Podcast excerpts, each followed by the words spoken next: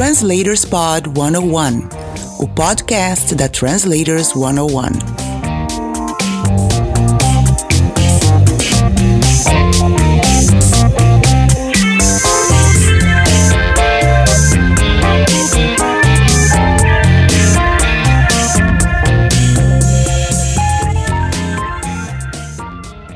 Olá, tudo bem com você?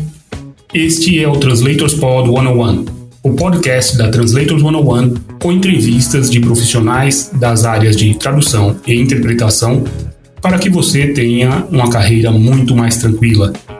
Fique de olho nas dicas. Bora lá? Convidada. Hoje eu converso com a intérprete, tradutora e professora Luana Carvalho. Tudo bem, Luana? Olá, William. Muito prazer, muito prazer estar aqui com você. Que bom. Muito obrigado pela sua receptividade. Nós teremos também uma palestra sua aqui em breve. Ah, então, você já estava na minha lista para ser entrevistada há um bom tempo, mas essa lista é enorme. Ah, e a gente diminuiu o ritmo da, das entrevistas, então por isso demorou tanto para você estar aqui. Mas eu acompanho o seu trabalho há um bom tempo, tá? Então, muito obrigado por estar aqui com a gente, pela receptividade. Conta pra gente, Luana, como é que você chegou à interpretação, à tradução? Como foi o caminho nessa sua carreira? Você planejou isso ou isso aconteceu na sua carreira? Então, eu acho que eu acho que é a segunda opção. Eu acho que as coisas meio que aconteceram para mim. Eu sempre fui uma criança que estudou inglês quando morava no Brasil. Eu sempre tive facilidade com línguas e com língua portuguesa também. Mas durante a escola eu não sabia bem que profissão eu queria seguir. E aí eu fiz letras na faculdade, na Federal de Uberlândia, que é a cidade onde eu nasci, depois disso, eu fui fazer um mestrado, uma pós-graduação em tradução na UFMG. Eu estava morando em Belo Horizonte e comecei a buscar entrar no mundo da tradução. Eu sempre tive facilidade com línguas. Nesse meio tempo, claro, fui professora de inglês por muitos anos no Brasil e eu me lembro vagamente de quando eu era criança e eu falava que eu queria ser intérprete do Oscar. Eu achava aquela pessoa incrível. eu falava, nossa, que como que ela consegue fazer isso? Que magia é essa, né? E quando eu cresci, obviamente, eu descobri que ser intérprete é muito mais do que aquilo ali. Mas eu acabei abraçando a profissão, gosto muito do que eu faço. E só para terminar a minha trajetória, eu depois que eu saí de tradução na FMG, eu já estava trabalhando como tradutora e eu decidi buscar a carreira de interpretação. Eu ia aos fins de semana para o Rio de Janeiro para fazer a, uma pós em, em, interpretação. Eu não fiz PUC Rio, eu adoraria, mas os, as aulas eram durante a semana e eu estava morando em Belo uhum. Horizonte, uhum. então eu, eu fiz a Estácio de Sá. Uhum. E aí, quando eu estava na Estácio, eu conheci professores incríveis e descobri o mestrado da Glendon, que fica aqui em Toronto, no Canadá. E foi assim que eu acabei vindo para cá. O meu plano era vir para fazer o mestrado, e eu vim, vim mesmo com a ideia de ficar um ano só. Comecei o primeiro ano online, como, como todos. E aí, depois que eu terminei o mestrado aqui, eu arrumei um emprego, fui ficando, fui ficando. E aí eu acho que a cidade me abraçou muito e eu resolvi ficar. Fui mudando os meus vistos e tô por aqui. Legal. Você está em Toronto, então? Sim. Legal. E você fez o mestrado da Glendon. Em que ano foi isso? Isso foi. Eu sou formanda de 2016. Eu concluí uhum. em 2016. É, e a Glendon, a primeira primeiro ano é online, não é isso? Ou era, pelo menos? Sim. É, o, o mestrado profissional da Glendon para intérpretes são dois anos. O primeiro ano, na época que eu fiz, o primeiro ano era online e o segundo presencial. Com a pandemia, eles fizeram alguns ajustes nesse cronograma uhum. e eu acredito que agora o programa está híbrido. Então, mesmo se você não estiver no país, você ainda assim consegue fazer. Eu não sei como está acontecendo agora, já que a pandemia está um pouco mais tranquila, né? A própria uhum. a cidade aqui já não está tanto em lockdown como antiga, quanto, quanto antes, mas eu acho que o programa ainda assim está híbrido. Tá.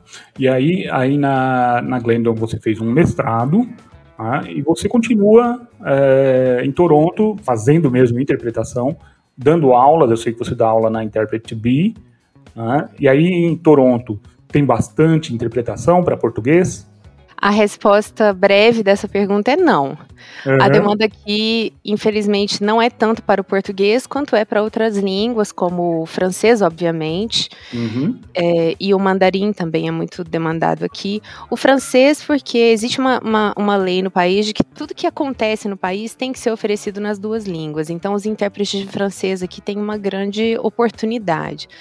E uhum. o mandarim, porque a presença né, de, de pessoas que têm o mandarim é muito grande, então existem mais eventos do que acho que para qualquer outra língua, eu diria, tirando o francês, obviamente. Mas existe sim um, uma certa demanda do português aqui, e isso é, possibilita, né, que a gente trabalhe. E agora, com o advento da pandemia, a gente acabou isso acabou abrindo um mercado remoto para os intérpretes que Sim. nos permite trabalhar de qualquer lugar, né? Então isso vem com as suas dificuldades, obviamente. Eu confesso que eu, eu gosto muito do presencial, porque é muito diferente dividir uma cabine com um colega versus dividir uma tela, né? Ou duas telas, porque aí o pois nosso. É.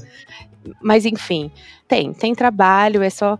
É, é como qualquer trabalho freelance, né? Você tem que ir montando a sua carteira de clientes e uhum. administrando da melhor maneira. Legal. E você traduz, você interpreta do inglês e do francês? E do mandarim também? Não, eu, eu ainda não estou lá. As minhas línguas oficiais de trabalho são inglês e português e eu tenho o espanhol como C, então eu, eu uhum. interpreto do espanhol para o inglês ou o português. Eu venho investindo no meu francês, eu estudei muito francês quando morava no Brasil, depois que eu mudei para cá também, mas eu ainda não me sinto segura para considerar uma língua C. É um trabalho de formiguinha, a gente tem que ir indo aos poucos. Ah, uhum. As pessoas têm a, a, ilusão de que o intérprete fala um milhão de línguas e ele consegue é. interpretar. Ah, eu falo oito línguas, eu sou intérprete. Não, você não é intérprete, você é um poliglota, que legal. Um poliglota. Mas para você ser intérprete, você tem que dominar muito bem as línguas com as quais você trabalha. Talvez você pode ter várias línguas C, e isso funciona muito e acontece muito na Europa, por exemplo, onde as pessoas só trabalham de uma outra língua para o seu idioma nativo. Por isso você vê intérpretes europeus que têm uma combinação linguística de quatro, cinco, seis línguas. Mas quando a gente fala das Américas, e principalmente do Brasil, é muito comum e é muito óbvio você supor que o intérprete que trabalha no Brasil, por exemplo, ele faz interpretações do português para o inglês e também do inglês para o português, e talvez na mesma proporção. Você tem que ter ou duas línguas A, ou uma língua A e uma língua B muito sólida. Então, uhum é um pouco por aí. E aí o que acontece com o aluno de interpretação, né, e com o profissional de interpretação, quando ele tenta adicionar uma outra língua à sua gama de línguas, é que ele vai perdendo nas outras. E a gente tem que fazer esse malabarismo para sempre manter. manter. É tem que sempre manter tudo. Eu considero que o meu nível de inglês melhorou muito depois que mudei para cá. Mas quando eu morava no Brasil, todos achavam meu inglês excelente. Sim, para os padrões brasileiros sim, e para a profissão que eu tinha, que era de professor. Aqui é diferente. Estou num lugar onde todo mundo nasceu e cresceu falando inglês. Eu tinha que melhorar o meu inglês, obviamente. Uhum. Então, é um pouco por aí. Hoje, o, a língua que sofre muito para mim é a língua portuguesa. Eu esqueço como falar as coisas. Eu as pessoas brincam comigo, mas é, é verdade, eu não sei mais as preposições, eu não sei mais as conjugações. Hoje, parte da minha. Né, do meu estudo ou parte do meu até do meu lazer é estar tá em contato com coisas da língua portuguesa. Eu volto aos clássicos, eu quero ler literatura brasileira, porque eu tenho que equilibrar o conhecimento das línguas com as quais eu mais trabalho hoje, que é o inglês e o português. E aí o francês fica como um hobby. Eu fico trabalhando nele ali devagarzinho, quem sabe um dia, né? Legal, interessante essa, essa questão, né? A gente teve uma palestra uma vez com a Denise, lá da PUC, a Denise Araújo, tá? e ela falou dessas questões de como você faz, ela mostrou uns modelos mentais, né, de como é que é feito para você ter aquela palavra pronta para usar no dia a dia ou numa interpretação. Tem muita técnica é, para ser usada. E não é, e como você disse, ah, você fala oito idiomas, você não é intérprete. Não é mesmo. Você é um poliglota, não vamos discutir isso. Mas intérprete tem técnicas e técnicas que tem que ser aprimoradas e tem essa questão que você falou de estar é, por estar é, imersa aí no, no inglês, no ambiente com inglês e francês, né, como é o Canadá, o português sofre. Né, e aí é você, os recursos são vários, claro. Você tem aí os clássicos que você está lendo, né, relendo. É, você tem a translators, claro. Você pode assistir palestras com o pessoal falando aqui em português tem várias outras formas de manter isso, mas é um esforço é, deliberado para conseguir manter. E você me, você comentou comigo que você tem um grupo aí no, no Canadá, em Toronto, de prática. Fala um pouquinho para a gente sobre como funciona isso e se esse grupo é exatamente para você poder manter isso ou o que mais você faz com esse grupo. Aí já, já vamos avisar para o pessoal que a gente vai deixar depois o link aqui embaixo, para o pessoal poder acessar, poder conhecer esse grupo de práticas que vocês têm aí no Canadá. Sim, é, o que aconteceu com esse grupo de prática foi o seguinte: durante o mestrado da Glendon, eu e alguns colegas, acho que a gente aprendeu durante o estudo que há uma necessidade de uma prática constante. É o que eu tento convencer os meus alunos sempre que eu estou dando aula, de que não basta você ir à aula ou fazer o, o para casa, ou entregar a atividade, ou fazer o exame. Você precisa incorporar na sua rotina uma prática constante para você ser um intérprete melhor a cada dia. A interpretação é uma profissão diferente de outras porque é como se todo evento que você faz, você está sendo testado, você está sendo avaliado. E todos nós, na vida, já fizemos uma, uma prova que a gente às vezes não saiu bem por vários motivos, qualquer, quaisquer que sejam, e não é, necessariamente não é porque a gente não sabia é. o conteúdo, exato. Então, Sim. a interpretação é isso, você sempre está sendo avaliado. Você está sendo avaliado pelo seu colega de cabine, se é uma pessoa que você que não te conhece, não confia em você, pela pessoa que te contratou, pelas pessoas que estão te ouvindo na plateia, pelo palestrante que, que certamente não fala outra língua e ele não sabe se você está falando o que ele está falando. E é, isso é diferente, por exemplo, se você é um, um consultor, uma pessoa de negócios e tem que fazer uma apresentação para para o seu cliente. Você pode se preparar para aquela apresentação e chega na hora, você vai conseguir. Você está sendo avaliado, mas é, é um pouco diferente. Porque você consegue ajustar as coisas ali na hora da interpretação, às vezes você pode escorregar e não conseguir salvar o que o erro que você cometeu. Então, a gente tinha muito esse sentimento, eu e os meus colegas, de que a gente queria continuar essa prática que a gente tinha, esse ritmo de prática que a gente tinha estabelecido durante o curso. E daí surgiu a ideia de a gente criar um grupo de prática em Toronto. É, nós criamos esse grupo, é, ele se chama TIP, Toronto Interpreters Practice Group, e a ideia do grupo nós criamos em 2016, né, quando formamos. É, a ideia do grupo era reunir profissionais de interpretação de várias línguas diferentes para a gente fazer um ambiente ali seguro para é, fazer interpretações, práticas, trocar feedback e tentar crescer como grupo de profissionais mesmo.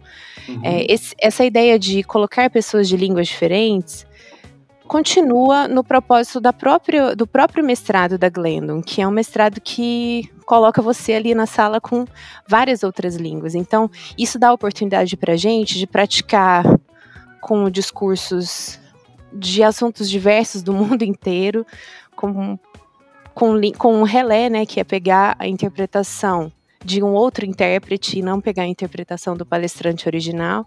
Então, uhum. se a palestra que está sendo feita ali, se a prática é de um falante de mandarim, ele está no palco dando a sua palestra em mandarim, o intérprete do mandarim está pondo para o inglês e eu, que sou da cabine do português, vou pegar do inglês e pôr para o português uhum. e assim vai com todas as outras línguas. Então, isso permite, esse grupo permite que a gente pratique, que é o mais importante, que a gente ouça feedback dos colegas, que é o que nos faz melhorar como profissionais, e também nos permite praticar a mecânica toda de interpretação, de passar o microfone para o colega, de pegar o relé, de tentar resolver os problemas, é, enfim. E aí a gente criou o grupo, a gente se encontra uma vez por mês.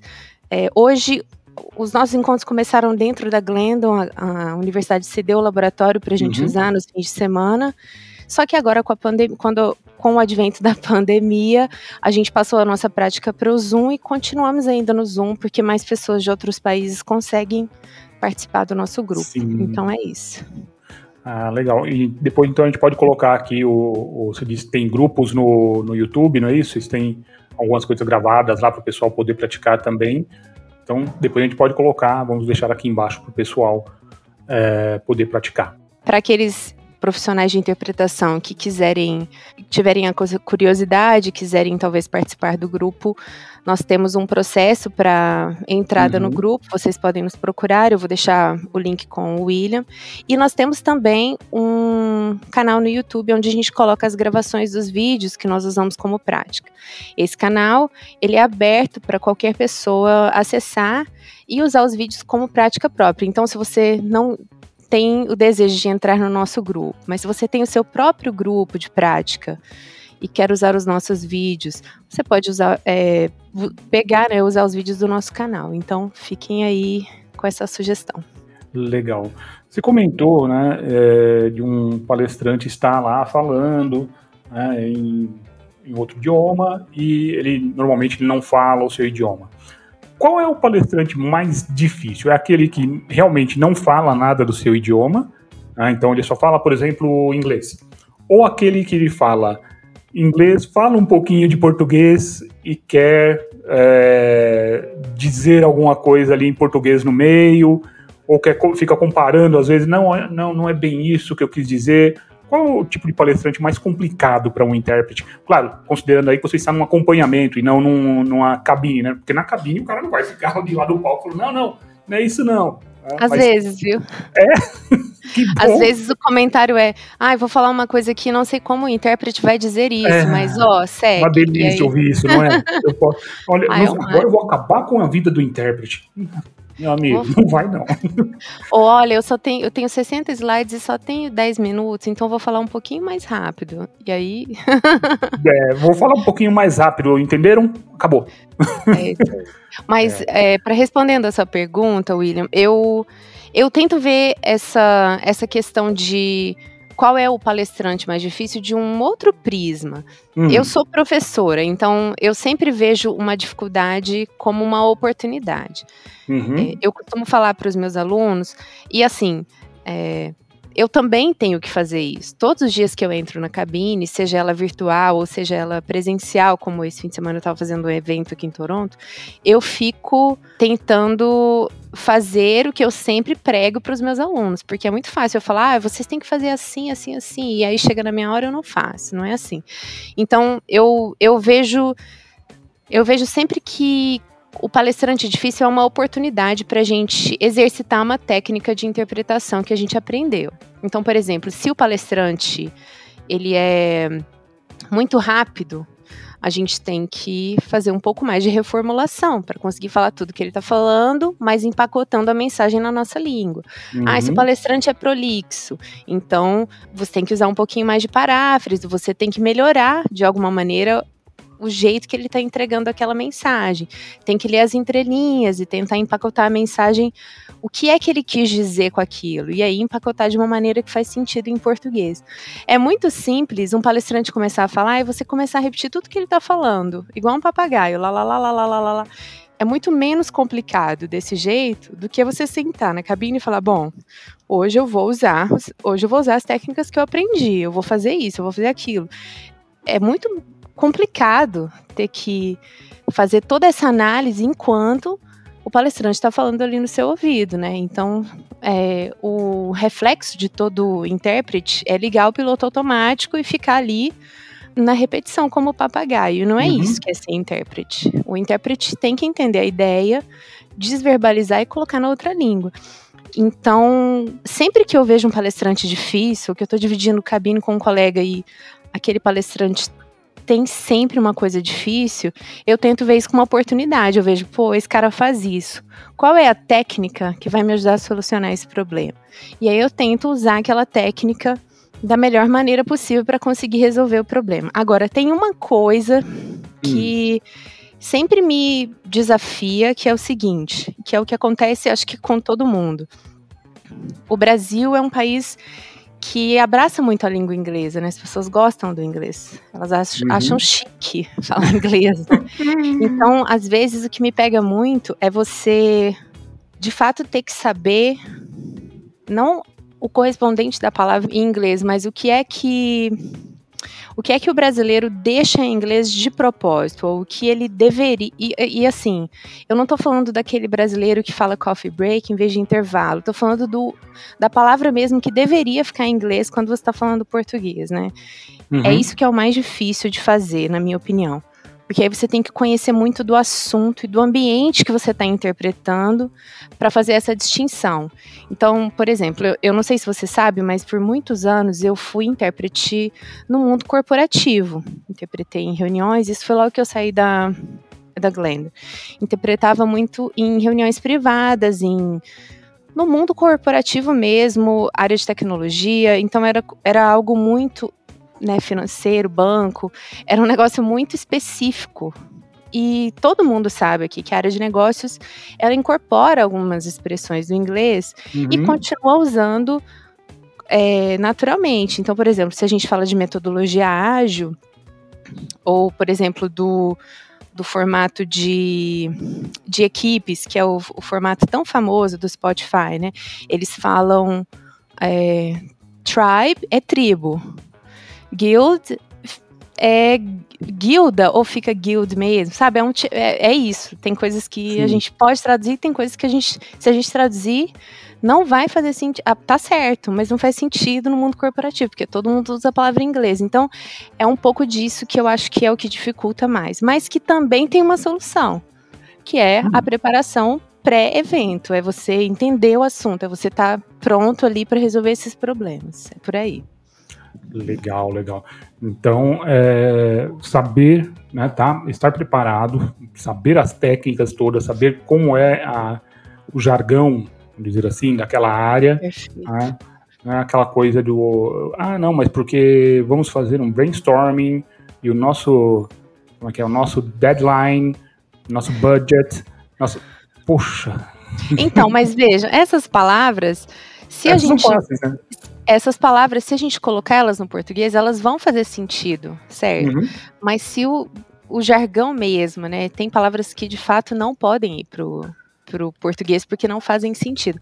Essas sim são um pouquinho mais delicadas. Então, isso entra muito no, no detalhe de talvez qual é a metodologia que está sendo usada ali, ou qual que é sabe, qual que é a literatura que aquela arquitetura digital está sendo. É uma agulha no palheiro, mas a gente tem que, tem que tentar encontrar ali para não atrapalhar a reunião. Porque se você traduz e aquele termo não se traduz, todo mundo vai te olhar e vai falar: não, o que, que é isso? Não entendi. Agora, se a pessoa falou budget, você falou orçamento.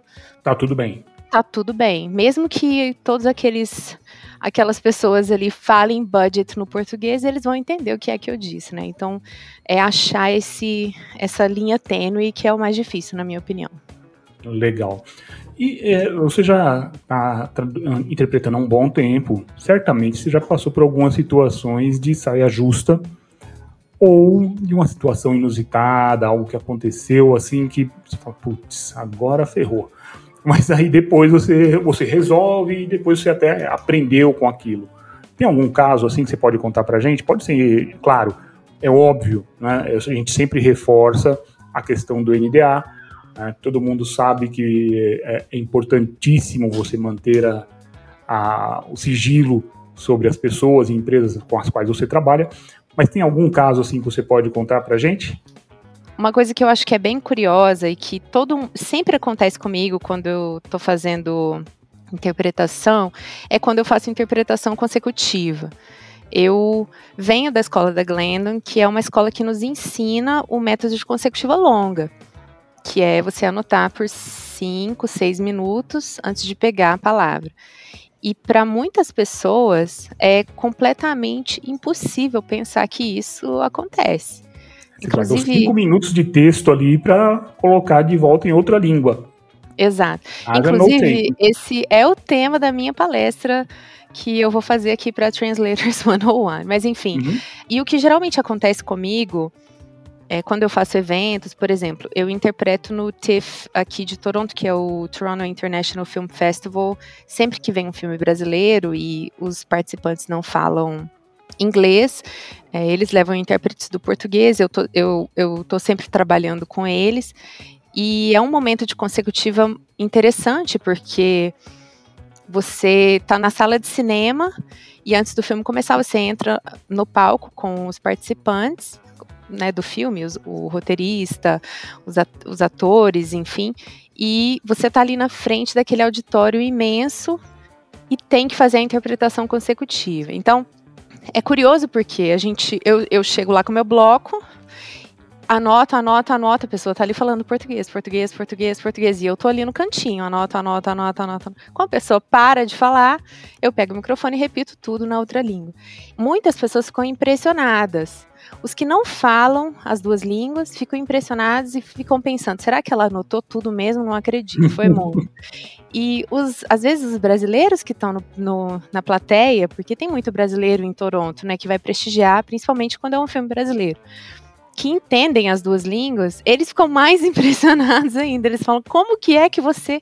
Então, sempre que eu faço esse evento, ou sempre que eu faço um evento de consecutiva, acontece isso. A gente sai do teatro, a gente sai do palco, as pessoas me abordam e falam: Posso ver o seu bloco? Eu preciso saber o que você escreveu. Não vai entender nada. Não, nem eu mesma entendo depois que passou, né? Mas é, é curioso ver que as pessoas se surpreenderem, mas é porque elas não entendem que por trás né, desses cinco minutos tem muito treino. A gente já passei muito perrengue, já deixei de anotar muitas coisas. Foi muita prática até eu dar conta de fazer isso. Quando eu estava no mundo corporativo, que era, era um grau ainda muito. Eu ainda estou, né? Porque agora eu dei uma desacelerada dessas reuniões, mas é uhum. é, um, é um grau ainda muito mais difícil, porque as pessoas, quando estão explicando uma, fazendo uma apresentação de negócios, elas não falam dois minutos e passam a palavra para você, elas se empolgam. Elas falam seis, sete, oito, dez minutos. E aí elas se lembram, ai Luana, você estava aí. Vai, pode dar uma resumida aí. Isso aqui não é. Meu trabalho não é resumir. Eu anotei ali e eu entrego depois que ele me passa o microfone. Obviamente que a gente pode interromper a pessoa. Como intérprete, você pode interromper. Oi, é minha vez. É isso que né? eu ia te perguntar, né? Não tá na hora. Fala, disputa, aí, deixa eu. Você, você deixa pode eu interromper, mas o que acontece é que às vezes não dá para interromper, às vezes ele está no meio do raciocínio, às vezes é, é uma explicação de um diagrama e você tem que esperar ele chegar no final. Você não pode parar na metade, né? Então, às vezes dá para interromper e às vezes não dá. E com o remoto, por exemplo, é muito mais difícil interromper. Se você está do lado da pessoa anotando, a pessoa tá te vendo ali. Ela vai chegar uma hora que ela vai falar: Nossa, peraí, acho que eu já falei demais, toma. Mas no remoto é muito chato você interromper uma pessoa, você abrir o microfone e falar excuse me. Não, não dá, né? Então uhum. você tem que uhum. esperar ela concluir. E aí, quando ela conclui uma, sei lá, um slide, um, uma sequência, aí você fala: Oi, agora é minha vez. E, Mas na consecutiva remota, eu, eu, faço muita olha, consecutiva remota. Eu sempre achei que a, a, remota fosse sempre simultânea. Eu já fiz muita, faço muita consecutiva remota, mesmo Caramba. antes da pandemia. Então, o advento do Zoom, né, que tem os canais de interpretações, ele é relativamente novo, né? E quando você fala do mundo corporativo, as pessoas elas não pensam nesse, nesse viés né, de tecnologia que tem que ter os canais.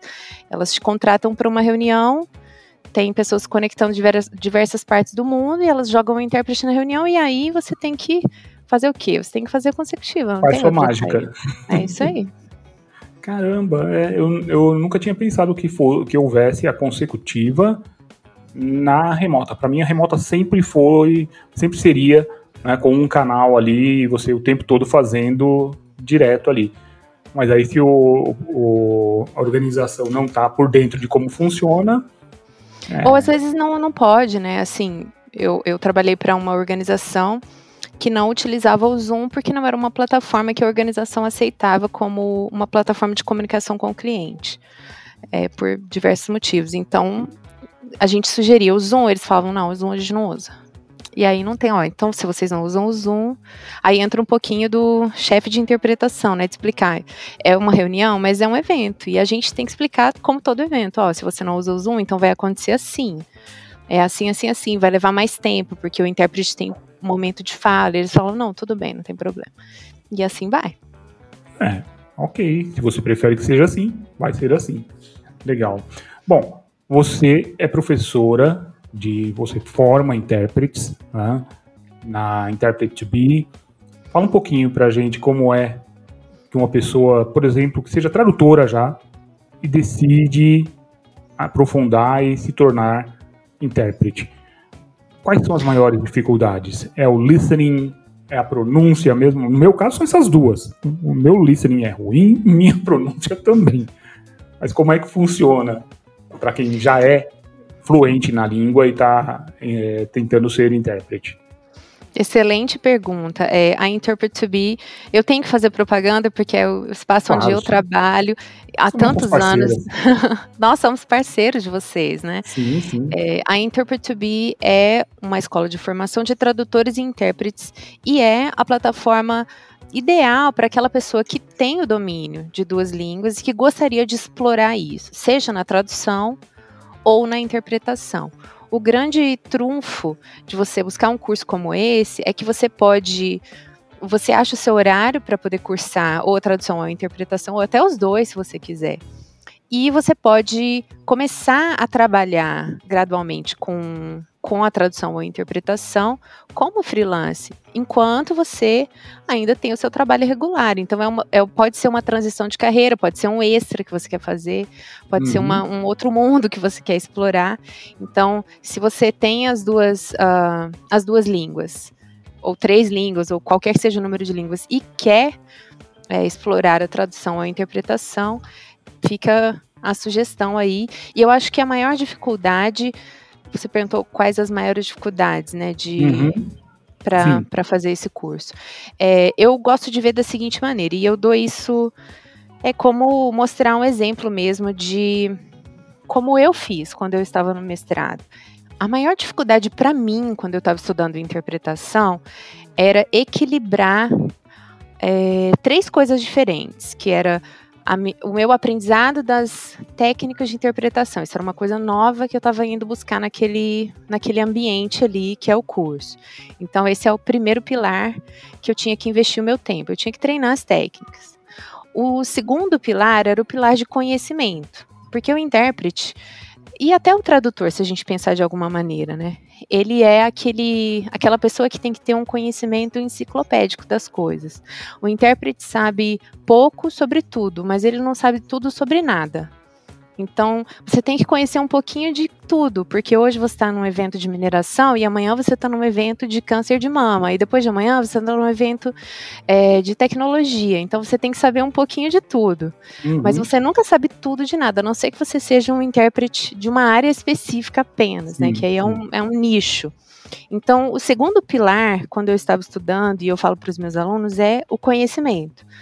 É, eu sempre me debatia e tinha problemas na, quando eu fiz o mestrado de às vezes sair super mal naquela técnica que eu estava praticando porque eu não tinha conhecimento suficiente daquele assunto que eu estava interpretando. Então, esse era o segundo pilar de estudos que eu tinha que equilibrar. Ao mesmo tempo que eu dedicava algumas horas do meu dia para praticar as técnicas, eu tinha que separar algumas horas do meu dia para praticar um pouco de obter conhecimento sobre as coisas. Então, por exemplo, se o professor dizia, ó, semana que vem o nosso tema de prática vai ser a mudança climática. Aí o que eu fazia no fim de semana? Parte do meu estudo era estudar sobre a mudança climática, estudar uhum. temas, estudar é, termos, é, em ambas as línguas né, que eu tinha que interpretar, então coletar vocabulário, se eu ia fazer consecutiva, montar símbolos, então o segundo pilar que eu tinha que dedicar o meu tempo ali, que eu dedico o meu tempo, é o conhecimento. E o terceiro pilar é a língua.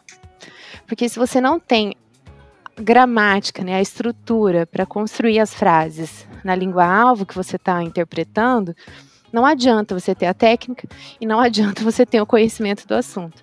Então, eu acho que para qualquer aluno, seja de tradução ou de interpretação, é importante caminhar alimentando esses três, esses três pilares, que é sempre trabalhar na técnica que você precisa utilizar, trabalhar no conhecimento do assunto e trabalhar na língua, né, na estrutura da língua. E aí a maneira que você vai fazer isso é, é variado e depende do seu estilo de vida, né? Por exemplo, se você é a pessoa que gosta de ouvir um podcast, você pode trabalhar uhum. o seu conhecimento geral de mundo ou até a sua língua, exercitar a, o seu inglês ou o seu português ouvindo um podcast é, nessas línguas. Agora, se você não é a pessoa do podcast, se você é a pessoa dos livros, tudo bem. Então, você pode fazer leitura de uma boa literatura para praticar seu, a sua estrutura de língua, ou você pode fazer a leitura, por exemplo, na época da Glendon, eu assinei a revista The Economist. Ah, Luana, você gosta de economia? Não, eu odeio. não. Eu não sei nada, eu preciso aprender. E aí eu assinei a revista e eu sempre lia. Eu lia chegava semanalmente, chega ainda, eu tenho. Semanalmente eu leio, eu pego um texto, eu leio, eu faço prática com esses textos, porque eu preciso saber mais sobre esse assunto que eu não conheço. Sim. Então, o como vai depender do perfil de cada pessoa, mas eu acho que a estrutura, né, o cerne é você sempre trabalhar em cima desses três pilares. Que é a técnica, o conhecimento e a língua. Exato. Legal, legal. Bom, você já deu várias dicas aqui para quem quer ser intérprete. Tem mais alguma que você diria para quem para quem está saindo do zero mesmo, só é só tem alguns conhecimentos, bons conhecimentos da, das duas línguas e quer se tornar tradutor ou intérprete. Não é fácil, não é? Não dá para fazer só um cursinho assim de uma semana, três dias, vai, três dias intensivo. Não dá para ser? Então, não dá para ser. Se não fosse dá. fácil assim, todo mundo era intérprete, na verdade. É, eu acho que a maior dica que eu dou é escolher um bom curso que vai te dar ferramentas para você é, estabelecer o seu ritmo de crescimento como profissional. E eu acho que o aluno de interpretação, ele precisa entender mais do que nunca que ele precisa buscar os seus momentos de prática e mesmo depois que ele pegar o diploma, ele tem que continuar com esses momentos de prática. Eu acho que essa é a maior mensagem. Eu conheço pessoas que formaram na mesma época que eu e não continuaram praticando. E hoje elas se sentem enferrujadas, elas talvez não se sentem seguras para pegar eventos. Enquanto eu e os meus colegas que continuamos em um ritmo de maior prática, queremos, né? E estamos vendo um crescimento, um progresso. É, eu costumo dizer para os meus alunos que é e eu fui uma aluna assim. Eu não era uma eu não era uma aluna brilhante, porque sempre tem aquele colega da sua sala que consegue fazer tudo. Você fala, meu Deus, não é possível, eu nunca vou dar conta. e tá tudo bem você ser uma pessoa que está tropeçando ali enquanto você está estudando, você está aprendendo. Mas o importante é você ter resiliência e continuar com a sua prática para você se tornar uma pessoa melhor do que a, você tem que se comparar com você mesmo, né? O que você quer ser é melhor do que você foi ontem. Uhum. E aí sempre tentar né, continuar e insistir, porque sempre vai dar certo. E, obviamente, continuar praticando depois que formar. Acho que esse é o, é o crucial mesmo. Educação continuada. Exato, porque pegar o diploma de interpretação em qualquer escola. É como tirar a carteira de motorista. Você, você até pega a carta de motorista, mas você, ainda não, mas você ainda não sabe dirigir. Você Ótima tem que analogia. você tem que pegar um, um, trânsito ali, você tem que, não é verdade? Você tem que pegar uma tempestade um dia para ver como você dirige na chuva. Você tem que fazer um, uma baliza ali num lugar que você nunca fez, enfim. É tirar a carteira de motorista. Você tem que insistir. Legal, Luana. Bom, muito obrigado por essa entrevista. Não vejo a hora de ter a sua palestra aqui com a gente. Ah, então vamos ter em breve aí a sua palestra aqui na Translators. Você já falou, você deu um spoilerzinho do que vai ter. Né? Sim. E quem, quem, prestou atenção deve ter, deve estar pensando, puxa, não posso perder. Então eu quero te agradecer e nós nos vemos na sua palestra aqui na Translators. Muito obrigado, William. Até breve, então. Até. E como diria certo personagem, por enquanto é só, pessoal. Na semana que vem estaremos de volta com mais uma entrevista para vocês. Até lá! Esse programa só foi possível graças aos assinantes premium da Translators 101. Para ter acesso a todas as nossas palestras gravadas, todos os nossos eventos presencial ou online, tente se tornar um assinante visitando translators101.com.br. O custo é extremamente baixo, você terá acesso a conteúdo e certamente ajudará na sua formação como tradutor ou intérprete.